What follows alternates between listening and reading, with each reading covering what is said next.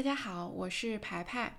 我之前收到过一些同学的私信，在私信里说，他们察觉到自己有时候很嫉妒别人，并且他们为这种嫉妒心感到羞耻，觉得自己是个不好的人。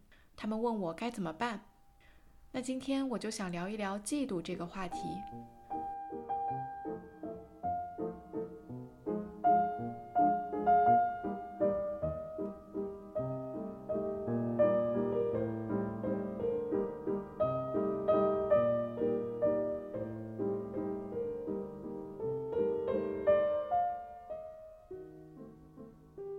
人对自己的嫉妒心羞于启齿，他会觉得拥有嫉妒这种情绪，就说明自己是一个品德不够好的人。因为我们会意识到，嫉妒它不仅仅是羡慕，它还通常暗含了一种恶意，也就是说，希望嫉妒的对象过得不好。一个比较经典的例子就是《创世纪》当中，亚伯和该隐是兄弟俩。他们都拿出自己最好的一部分东西奉献给神，但是神只看中了亚伯的贡品，却没有看中该隐的贡品，这使得该隐非常生气，也对他的兄弟亚伯心生嫉妒。在这种嫉妒的推动下，该隐把亚伯给杀了。当然，这个故事可以有很多解读，我这里说的只是我从这个故事中看到的东西。我们可以从中看到。当我们面对评判和比较时，嫉妒是很容易会出现的一种情绪。它根植于人性，是人类的一个古老的命题。所以，作为人类个体，我们也会需要去面对这个议题。但是在大众文化里，对于嫉妒的印象一般是负面的，因为嫉妒会推动着我们去做一些伤害别人的事情。同时，当我们觉察到自己的嫉妒心时，它里面所包含的恶意，往往会让我们觉得很难以处理。这个时候，我们对他感到害怕、羞耻，感到受他的困扰，都是很正常的。我来举一个自己的例子：我在生活中认识一位处于依附关系的女生，她的所有经济收入都来源于她所依附的那位异性对象。认识她的时候，我刚刚开始工作，每天上下班都很辛苦。工作的内容也让我觉得没有什么意义。在那个时候，当我看到他不需要工作，每个月也能收到比我工资更高的收入，买得起很多我想要却买不起的东西，我看到这些的时候，就会对他感到一阵嫉妒。我会通过在心里对他进行道德评判来贬低他，甚至暗暗的希望他过得不快乐。嫉妒本身就已经很让人烦恼了。但在嫉妒的基础上，我还感到一种羞耻。我的羞耻感有两个来源，一个是我觉察到自己对他的恶意，这让我觉得自己是个坏人；另一个来源是我之前翻译了很多视频，视频里一直教导人们要自强自立，而我却在暗暗嫉妒一个通过依附关系获得钱财的人，这会让我觉得自己很虚伪。嫉妒带来的羞耻感让我很难去直视他，总是本能的想要排斥他、逃避他。但我还是去跟我的心理咨询师坦白了我的感受。跟他说完之后的某一天，我鼓起勇气跟我老公说了我的困扰。这在当时其实是一件很难做到的事情。一个是因为我担心我老公不能接纳我这个不那么美好的部分，他会因为我拥有这个部分而不喜欢我。二是因为我担心，如果我告诉他这件事情，他会感到一种指责，好像我在控诉他不够有钱，不能让我过上更轻松的生活。但尽管有这些担心，我还是告诉了他，仅仅是因为我想向他揭露我真实的一部分。顺便说一下，这也是很多人接受了心理咨询之后会体验到的一种改变。就是当你把很多原本你感到很羞耻的部分告诉咨询师之后，咨询师很好的接纳了他们。这时候你就会发现，哦，原来这些东西是可以说出口的。我的这一部分真实的自我是可以展露给世界的。有了这样的体验之后，你就会逐渐的更敢于在亲密关系和日常生活中接纳真实的自己。话说回来。当时我把我的困扰告诉了我老公，我没有料想到的是，他也很好的接纳了我这一部分。他说：“作为社会人，你就是会时不时的感到嫉妒，这是很正常的。”芒格甚至还说过，驱动这个世界的不是贪婪，而是嫉妒。所以，嫉妒这种情绪也有它的积极意义，因为它可以成为很强的推动力。但是，你要警惕的是。嫉妒往往推动着你去追求的是别人拥有的好东西，它并不一定是你真正想要的东西。很多人被嫉妒心驱使着去追求某样东西，到头来却发现那样东西并不能让他真的感到幸福。那这个时候，他可能反而会觉得很失望、很空虚。所以，你一方面要接纳自己的嫉妒心，知道它是正常的。另一方面，你也要警惕他会把你推到哪里去。有了这样的接纳和告诫之后，我就开始慢慢容纳我的嫉妒。也就是说，我觉察到他，允许他在那里，但我不会轻易的让他推动我去做什么。有了这样的容纳之后，我开始和我的咨询师一起去更深入的探索这种嫉妒。我逐渐发现，嫉妒其实也是一种防御性的情绪。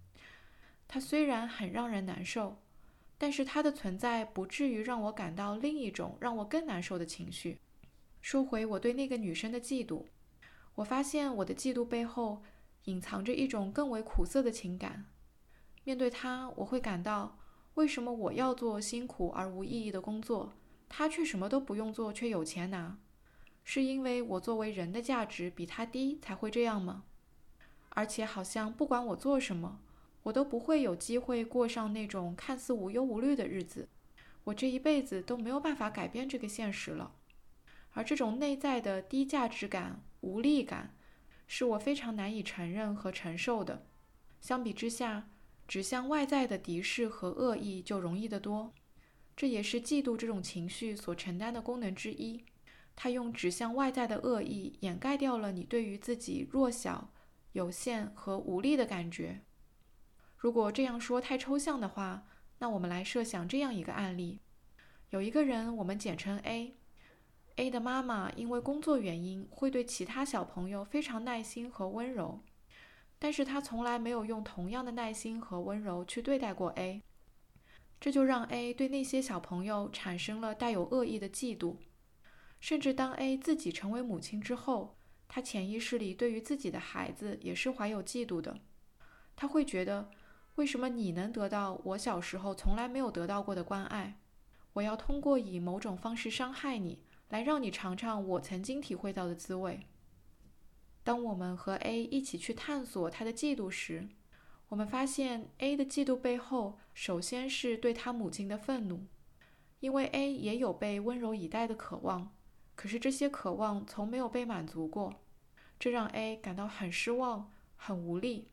而且他也会产生这样的怀疑，就是被温柔和耐心的对待，好像是他不值得拥有的人生。这种对于自我的低价值感和无力感是非常苦涩的。而之前他的嫉妒心一直保护着他，不去体验到这些苦涩的情感。所以还是那句话，指向外在的恶意，比去体验内在的低价值感和无力感要容易得多。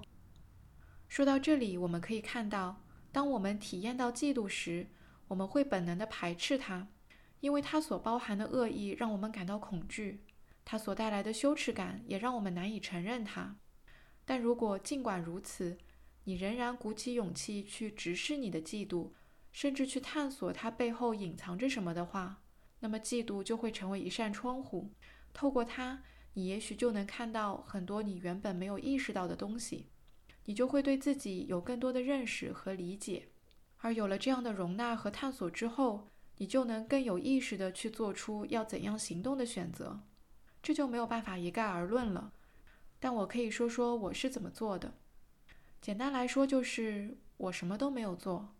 很多人会以为，为了消除自己的嫉妒，我就应该努力去追求我所嫉妒的对象他拥有的那种生活。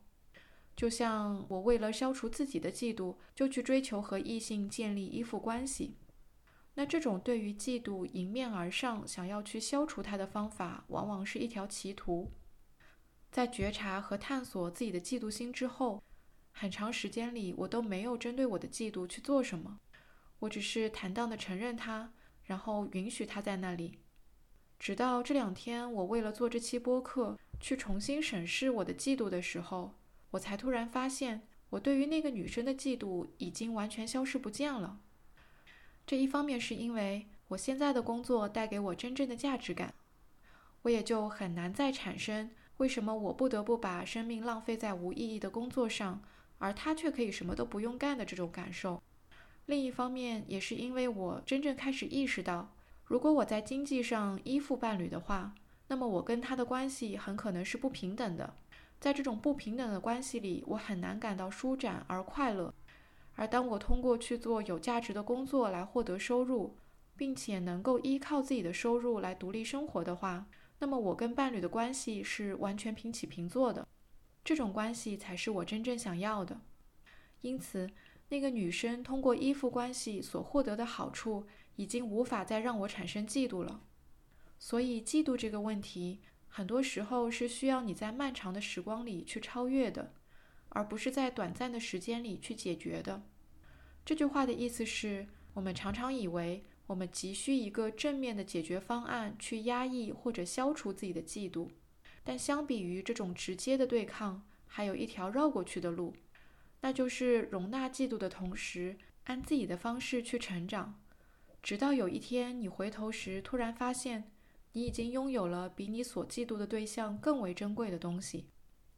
好啦，我们来总结一下，这期播客里，我讲到了嫉妒是一种根植于人性的古老情绪。当我们面对评判和比较时，产生嫉妒是很正常的。但当我们体验到嫉妒，很多人会本能地排斥它、逃避它。这一方面是因为它所包含的恶意让我们感到恐惧和羞耻，另一方面是因为我们嫉妒的对象可能和所谓的好的价值体系是不符的，这让我们很羞于去承认它。